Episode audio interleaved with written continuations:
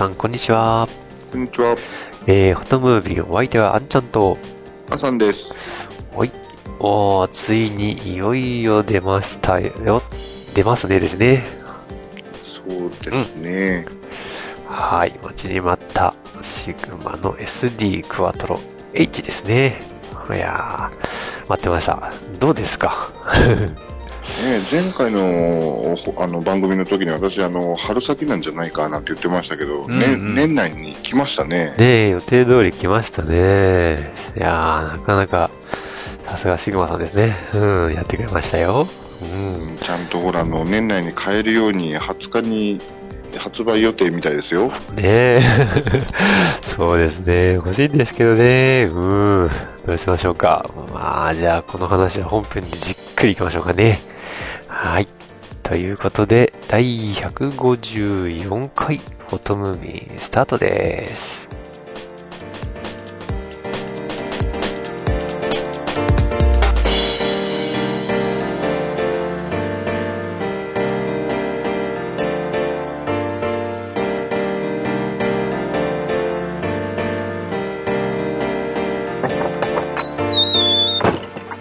この番組は写真を愛するすべての方へ、フォトムービンがお送りいたします。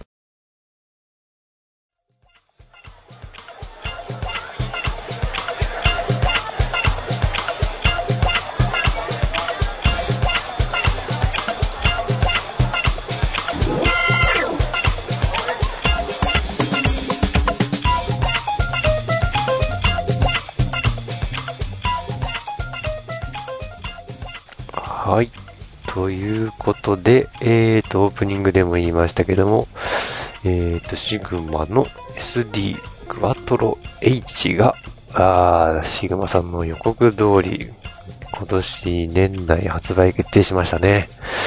12月20日ですか、発売が。うん。ですかね。ねえ。まずは、やっぱり気になっていたお値段ですけども、これまたまた、ね、最初の H のないバージョンの SD クワトロも結構破格だと思ったんですけども、H がついても、これまたなんか結構破格じゃないですかね。うんそうですね。APS-H のサイズでこれぐらい、まあ、実際見ると、実勢はだいたい13万前後ぐらいになってるんですかね。えーもうそのぐらいになってますね。うん。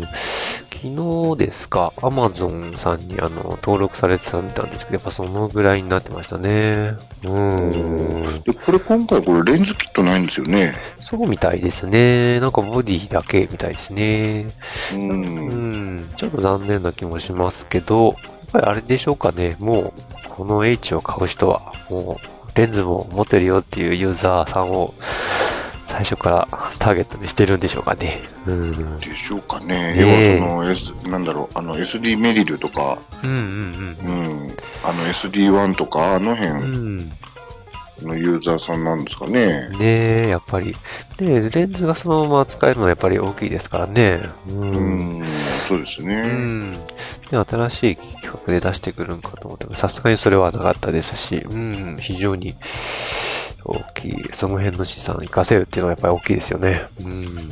うん、あとね、た、あの、なんだろう、他のマウントで使ってるレンズでも、うんあれですもんね、新しいレンズだったらマウント交換もできますもんね。そうなんですよね。そこもまた、ちょっとシグマさんのすごいところというか、珍しいあれですよね、企画ですよね。うん。通常は、あの、メーカーごとにマウントがね、必ず決まってますけども、新しいやつは、あの、その、例えば、今までキャノンを使ってたマウントを、例えば、ニコンさんとか、シグマさんのマウントに交換できるサービスがあるっていう、なかなか稀に見るサービスですよね、これね。うん。そうですね。まあ、うんシステム変えようと思ってる人にはすごくいいサービスですようね。ん、そうですね。だいたい一律で1万5千円ぐらいでしたかね。なんか見たら、うん、できるみたいで。うん、これやっぱ買い替えるよりはかなり破格ですもんね。んそうですようね。ん。結構大きいですよ、これ。うん。じゃあもう、この、これにして、キャノン用のマウントを SA マウントに変えて、うん。でもう SD クワトロで使うと。ああ、そういうことですね。うん。シグマさんにやられっぱなしですね、これね。うん。うちのもね、一本だけね、あの、交換できるやつがあるんですけど、うん、まあ、ボディがまだないんでね、うん、そのうちということで、とりあえずは保留ですけど。うん。ただこれはですよね、うんあの、やっぱりちょっと一番気になってるのが、うんその先に出てる SD クワトロに対してこれ H の方だと、うん。ね、あの、APS-H だからセンサー大きくなってるんで、そうですね。ね、うんレンズの方どうなんだろうっていうのはちょっと心配なところですようね。ん。で、見ていたらですね、なんかクロップモードっていうのがついてるらしくてですね、うんうん、今までの APS-C 用のレンズもそのまま使えるみたいですね。う、うんんで、なんかそのクロップモードっていうのにすると、まあ、いわゆる APS-C モードになって、うんまあ、いまあ、通常通り。まあ、えっと、APS-C のレンズをつけちゃうと、通常だと、まあ、蹴られちゃうっていうんですかね。まあ、うん、そんなような絵になると思うんですけども、それがなんかまあ通常通り、まあ、撮れると。まあ、A- うんクワトロ H を買うと、まあ、まあ、APS H モードで通常は撮って、で、APS-C 用のレンズを使うときは、クロップモードを使って、APS-C モードで撮るような感じなんでしょうかね。イメージ的にはね。うんうん。そんな感じで、まあ今までのレンズ資産も、まあまた活かせると。またこれもなかなか憎いやり方ですよね、これね。うん。うん、ど、そういうクロップモードがあるんですねそ。うみたいですね。うん。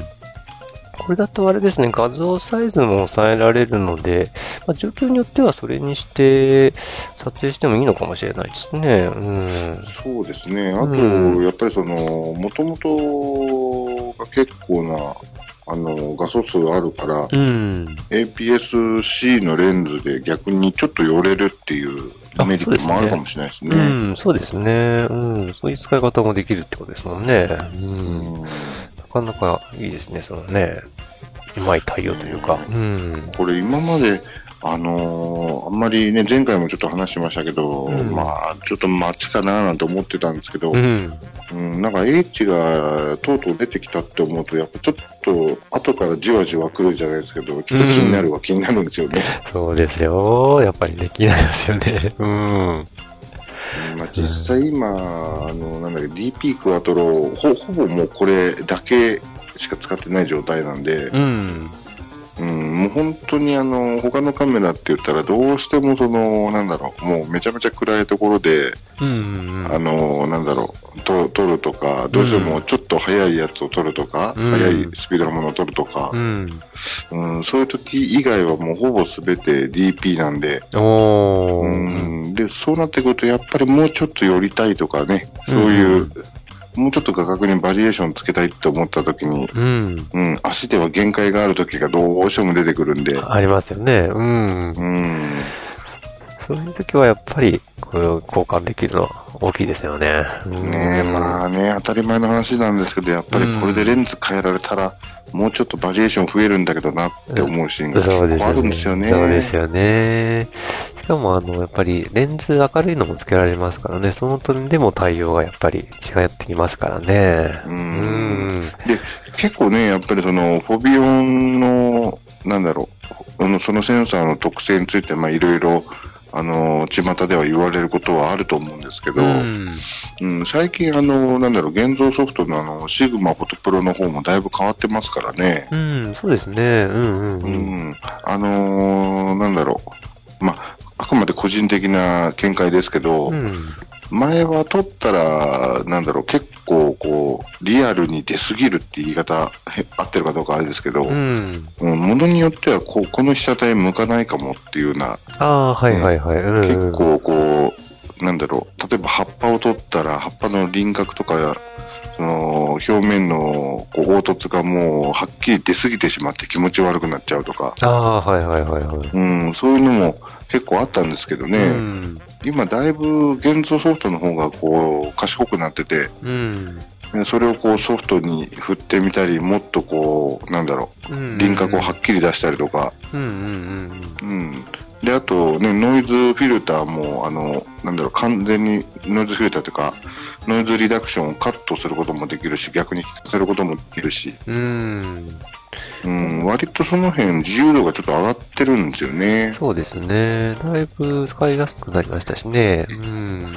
うん。で、あと、ね、後から現像の時にもできるし、撮影時もできますけど、あの、ポートレートモードなんかにすると、うん。うん割とこう、柔らかい感じの絵も、ね、前よりは撮りやすくもなりましたし、そうですね。う。うんん。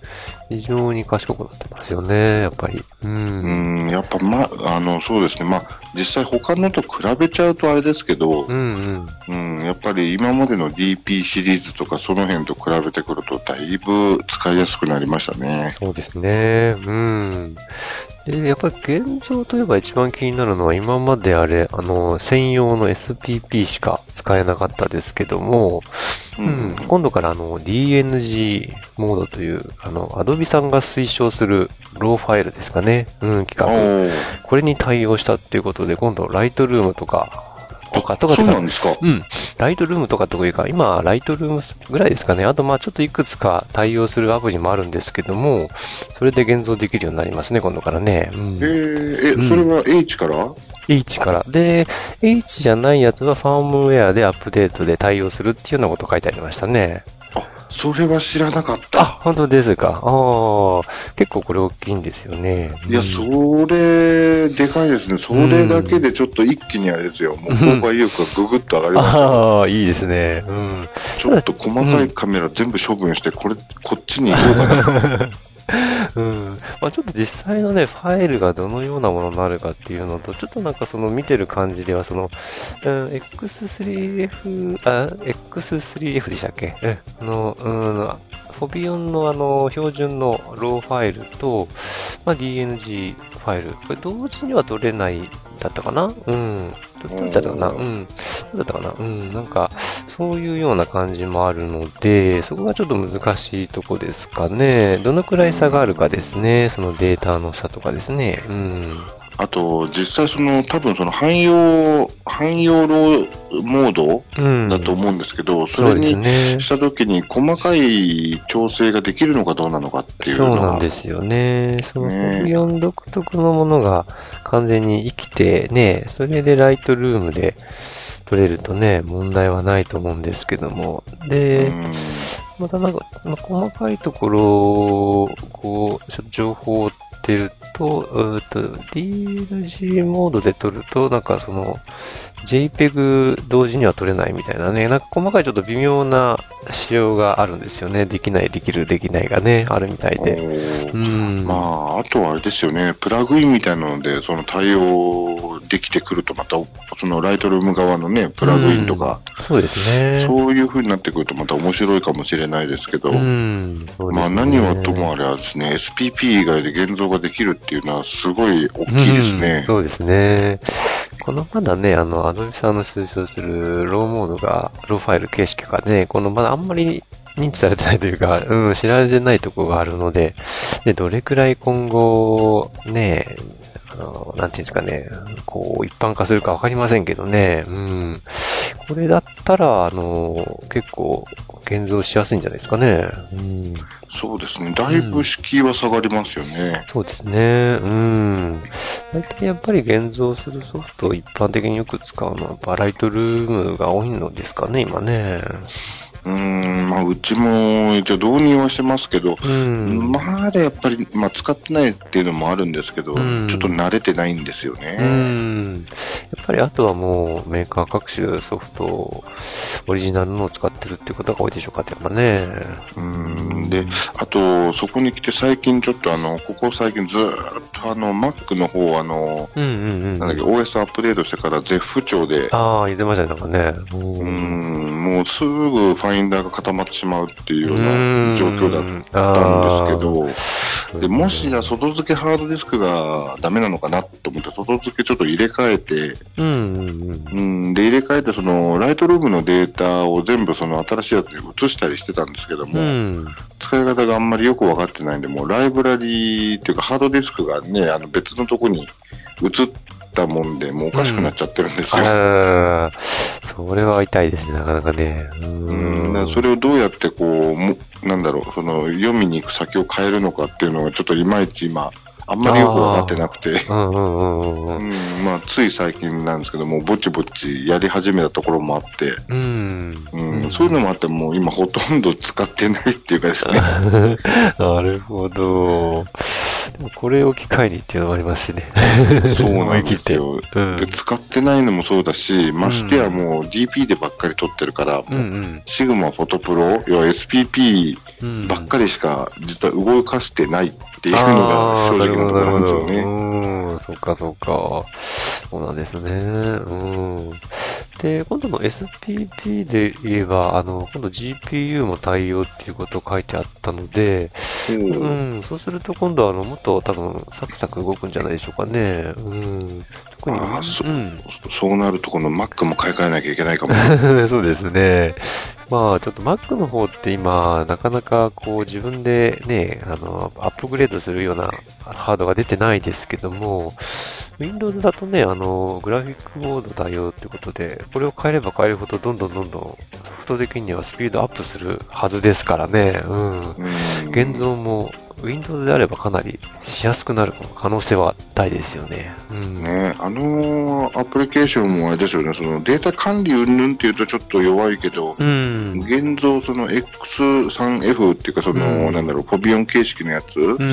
を現像するって言ったらもう逆にあれしかないし、ないですね。うん。で慣れるとでもそんなに使いにくいもんでもないような気がするんですよね。そうですね。どっちかっていうともう本当に現像する速速速度の問題で、うん。ソフト自体はね、そんなに難しくもないですからね。うん。ねえだから早くさえなれば、そうそうそう。全然苦苦にならないというか、うん。うん。逆にシンプルでいいと思うんですけどね。う。うんん、まあ、それこそね、ちょっとこう傾きを直すとか、若干のそのレタッチとかゴミ消したりするっていうのは確かできないんですよね、あれねう。ん、そうですね。うん。うん、そういうことはできないけども、純粋にその、なんだろう、現像するっていう点では、うんうん。うん、まあ、あれだけできれば全然問題なしっていう感じですからね。そうですね。うん。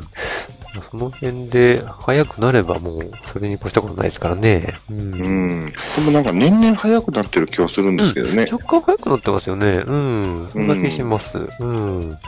多分、この辺もちょっとずつね、アップデートしていくんじゃないかと思うんですけども。うん。うん楽しみです、この辺も。うん。そうですか、そうなってくると話は別だな。だいぶ、そうですだいね。ぶちょっと、注目株になってきてる。あちなみにファイルサイズがね、なんか150メガぐらいらしいですよ、その DNG データ。うん。ちょっと恐ろしいですけどね。うん、今、あれですよね、あの、まあ、なんだろう、DP クワトロとかでも、そうだな、ローで取ったら、やっぱり58メガぐらい、58. 点いくつとかなんですよね、大そうです体。ね。ろ60超えるか超えないかぐらいのね、あの領域ですよね。う。うんん。で、H の場合は80弱ぐらいなんですかね、大体ね。ちょっと細かいものだと。うん。まあちょっとこう、情報を追ってる中で見た限りではそのぐらいの80メガぐらいですか。そのぐらいの数字で収まってるような感じですかね。うん。もうなんかもう個人的にはあの、なんだろう、連射ができないとか、データがでかいとかう、ん。うん、なんかあの辺は全然もう慣れっこになってるので、うん、そうですね。この辺は、フォミオン使ってるともうその辺は普通になってきますね。逆にね。もううん慣れたというか、もう今まで、その、ん前に使ってたのが、あの、DP2X だったんで、もうそれに比べたら全然早いし、うん。うん、全然使いやすいし、何の問題もないんですけど、そうですよね。うん。じゃあもう、この、ターゲットですね。ロックオン状態ですかね。まあ、ゆくゆくは、というか、ねえまあまあね、そのうち、こういうのも欲しいなって感じしますけどね。そうですね。うん。いや、楽しみですよ、これ。うん。なかなか。細かいところやっぱりこう、まあ、そんなにハードの面ではね、変わんないですけども、ソフトウェアの面とか、使い勝手面でなんか微妙にこう、いいとこ、なんですかね、かゆいとこに手が届くというか、うん。なかなか気が利いてるような気がしますね、今回のアップデートね。う。ん。そうですね。うん。なので、ちょっと、購買意欲を非常にね、私もそそられてるんですけどね、なかなかですよ。うん。そうですね。あと、そうだよな。まあ確かに、あの、気になるんだけど、どうしてもあの、形がなあ形はやっぱりダメですか？形がなんとなく、まあ、多分、実際に、その、手にする機会があって、しばらく使ってたらまた変わってくるんでしょうけどね。うん、そうですね。まあ、実際お店で触ったね、ぐらいだとなかなか分かりづらいとこありますもんうね。ん。まあ、多分実際に入手して使い始めたらまたいい、いい、いいんでしょうけどうね。ん、と思いますけどね。うん。ねやっぱり道具だから使っていけばそこに慣れてきますもんね。うん、そうですよ。うん、ありますよ、きっと。うん。いやー、ただ、本当楽しみなんですけども。うん。あと、そうですね、本当20日も楽しみなんですけど、こう、早く20日お店に並んだら早くやっぱ触ってみたいですよね。う。うんん。あれでも外観はもうほぼ一緒なんですよね。うん、全くと言っていいほど一緒ですね。本当にセンサーサイズぐらいしか違いがないみたいですね、見る限りはね。うん。だから、あとは、その、今回の対応した DNG とかは、あの、ね、H じゃないバージョンでもファームウェアで対応するようなこと書いてありましたし、うん。うん。だからサイズ的に、センサーサイズでね、あの、迷ってる人がいる場合は、まあ、それだけで選べるっていう利点もあるといえばありますしね。うん。うんまあまあ、そう考えたら、クロップモードも使えて、ボディサイズも、もうね、同じっていうんだったら、まあ、大和小を兼ねるじゃないですけど、うん、そうですね。うん、うん。ね、あと予算の折り合いさえつけば、H の方がいいかもしれないですね。そうですね。うん。非常に気になりますね。うん。うん。うん。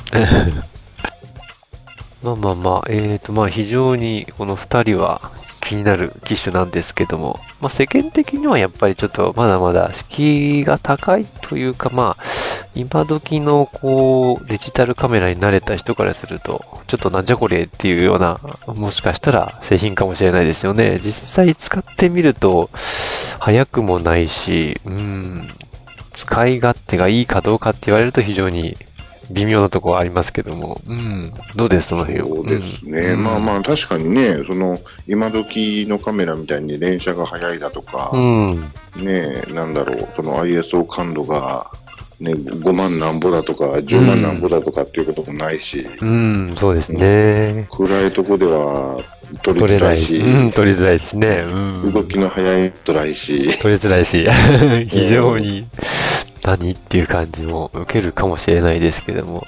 まあでも実際あの、あれですよね。まあ暗いところでは、まあ通常、まあ、取れないものですからね。うん。うんまあそれがうん、考え方によってはそれが普通なんですけど、今のこの機会がすごすぎて、うん、なんかもうね、夜でも普通になんか人の顔も映って、背景もバッチリ綺麗に撮れてみたいなことが当たり前みたいな世の中になってますけども、ね、本当はね、う 薄暗くても手持ちで OK みたいなね。うん、本当はそっちの方がおかしいんですけどね、うん。ね、まあ、まさにあれじゃないですか、その、車でそのまま川を渡れって言って、水陸両用車が普通に走ってる時代みたいなもんなんじゃないですかね。ちょっとね、政府的なね、うん、それがもう当たり前なかのようになってますけど。うん。ね、でも実際問題、暗いとこでは取れないんだし、三脚っていう道具があるんだから、それを使った方がうん、ねうん。使えばいいわけだし、そうなんですよね。場合によってはフラッシュ焚いてもいいわけだしう、ん、そうそうそうそう。まあね、確かに便利ではありますけども、うん。それが当たり前になっちゃうとなんかね、ちょっと、かわいそうな言われ方をしてしまいますけども。う。うんんまあ、確かにね、できなかったことができるようになるっていうのはとてもいいことなんだけど、うん。でも、どうだろう、まあ、昔の話をするつもりはないんだけれども、うん。まあ、あくまでもその、なんだろう、基本に立ち返ってみれば、うんうんううん。ん、まあまあ、それでも、それこそね、24枚撮り、36枚撮りっていうのしか今まで撮れなかったよりはいっぱい撮れるわけだし。うん、そうですね。う。うんん、うん確かにそうです。うん。そうそう、そういうのを見ま、あ、そうそう、そういうのを見ますね。うん、なんかフィルムをやってた方の、なんかブログとかそういう、な書き込みとか見ると、まあ、全然普通に撮れるカメラというか、うん、ね、書いてありますし、別に、ねまあ、ね全然そのうん、ISO100、100とかうん200とか400とかっていうレンズ、うん、うん、普通に手に入りやすいようなレンズ使って、あ、ごめんなさい、レンズじゃねえ、あの、フィルム、うん、うん、使って撮ってること考えたら、まあ、まあ、苦にはならないっていうか、うん、そうですよね。まあ、普通というんでしょうかね。うん。ね、まあなんかこんな話してるとちょっと自くさい話になっちゃいますけどね。うん。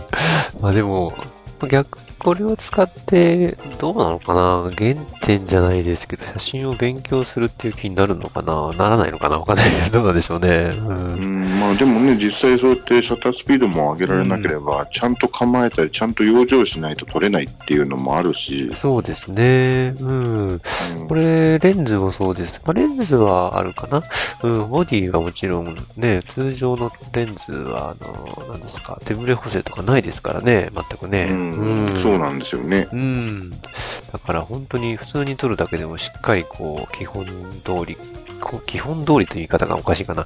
うん、構えて、しっかりカメラを構えて撮らないと、もう全部ブレブレで、しかもね、フォビオンさんは、そういうブレとかがシビアですからね、あのーすすぐ分かっちゃいますからね。うん、制裁ですから。うん。あ、それで思い出した。そういえばこの前あれですよ。あの、ちょっと、なんだろう、ライトアップイベントがあったんで、そこに、ね、あの、写真撮りに行った時なんですけど、あれなんですよね、その、まあ、DP もいつものように持ってたんですけども、うん。まあ、ある程度その困難が予想されたので、うん。あの、なんだろう、普通にあの、マイクロフォーサーズも1台持って行ったんですけれども、うん。まあ、あれですね、そんな最新の機種じゃないんですよ。だいぶ古い機種なんですけども、うん。まあ、手で持ちでもある程度取れるっていうのがびっくりで。ね、もうなんかいつの時代の話してるんだって怒られそうですけど、感度はそこそこ上げられるし、手ブレ補正はついてるし、うん。なんだ普通に取れるじゃんっていう、くりですよね。今更カルチャーショックを受けたというような、いやいやいや、ほんとそうですよ。最新のね、ミラーレス機種をちょっと試してみる機会あった。いや、ほんとびっくりしますよ。うん。あまりにね、普通に撮れちゃうんで。うん。いやもううち結構ね、あのー一番新しいのが DP で、あとみんな古い機種ばっかりなんで、うん。うん、だからもう暗いとこなんかもう取れないのが当たり前っていう頭でずっといたんですけど、うん。やっぱり手ブレ補正すごいですね。すごいですよね。びっくりしますよ。うん。あの、時代はもう1秒2秒でも撮れちゃうような時代になってますからね、下手するとね。うん。いや、もう本当になんか今更なんですけどね、なんか。うん。いやいやいや、ほんとたまに使うとびっくりしますよ。うん。ええみたいな。ね ブレてないよっていう。うん家帰って、ちょっとこう、現像ソフトで見てみたら、あ、そこそこ取れてるってういう。ん。ですよね。うん。ほんとびっくりですよ。うん。帰って三脚に据えて撮ってるやつの方がなんか構図ずれててこれダメだみたいな、そういうのがあったりとか。意外とこう、シャッター、あの、降りた時にずれたりね。うん。なんかちょっと触っちゃったとかで、ブレたりしたりしますからね。うん。そうなんですようね。ん。そう。いや、本当にね、やっぱハイテクはすごいですよ。うんね本当、まあ技術の進歩にはもうま参った参ったなんですけど、うんまあ、ただあれですよね、何でもそうですけど、まあこういう道具だと思って、うん、そうですね。うんうん使えるかどうかなんでしょううね。ん。まあ、そこでその差が分かって、またさ、その、さらに楽しみが分かれば、なお、このこといいんですけどね。うん。こういう時やっぱりね、ちょっとその方式が独特いうのもあるから、やっぱりその A- AA 自体も独特ではありますけどね。そうですね。なんとなくううんん。だから、それが好みかどうかっていあう。あれになるんでしょうけどね。そこもありますよね。うん。やっぱり好みも分かりますよね、きっとね。うん。やっぱり、うん。最近はその、何でしたっけ、うん。まあ、ローパスフィルターレスっていうのが流行りで出てきましたけど、それがやっぱり出てきたからなのかわかんないですけど、そのせいなのかわかんないんですけど、やっぱ絵がね、やっぱみんな、どこ、なんか、うん、差がははっきり出てきましたよね。う。うんん。うんやっぱセンサーの素性に影響されやすいんでしょうかね。ですかね。うん。なんかその、ね、センサーというか、なんでしょうね、そういうエンジンなのかわかんないですけどね、そういう独特感が各種メーカー、こう、際立ってきたというかね、うん、その辺フォビオン特にね、違いがありますからね。うん、そうですね。まあ、うん、どこがどういうふうに違うんだって言われるちょっと一概に言いづらいんですけど。うん、そうそう。うん、見るとね、味付けっていうか、こう、出てくる絵がやっぱ、ね、印象好き好きありますからね。うん、そうですね。まあ確かにね、各社いろんな、あのー、なんだろう、カメラ、いろんな味はあるんですけどね。うん。その辺で、こう、不病が好きになってくる人が多くなるといいんですけどね、もう少しね。うん、そうですね。まあ、それが正解というわけではないですけど、うん、選択肢の一つになると、ね、もうちょっとこういうので、さっき言ったような、そういう、ね、さっき話に出たような、その、現像ていうか、ローの形式がまた増えたとかね、うん、そういうので、敷居が下がるとね、そうですね。うん、やっぱり、ね、好きで使ってる私らにしてみたら、そこで敷居が下がると、ちょっとこう、裾野が広がって、ちょっと嬉しいかなっていうのはありますよね。うん、そうですね。うん。はい。ということで、ぜひ気になる方はお店で触ってみてくださいね。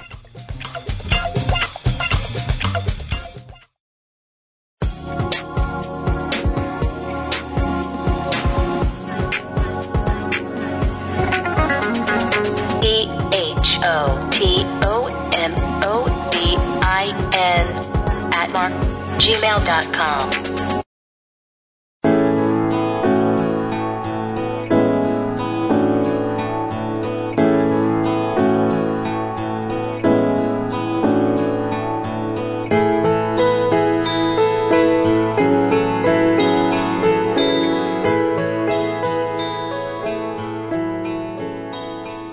第154回フォトムービーいかがでしたでしょうか？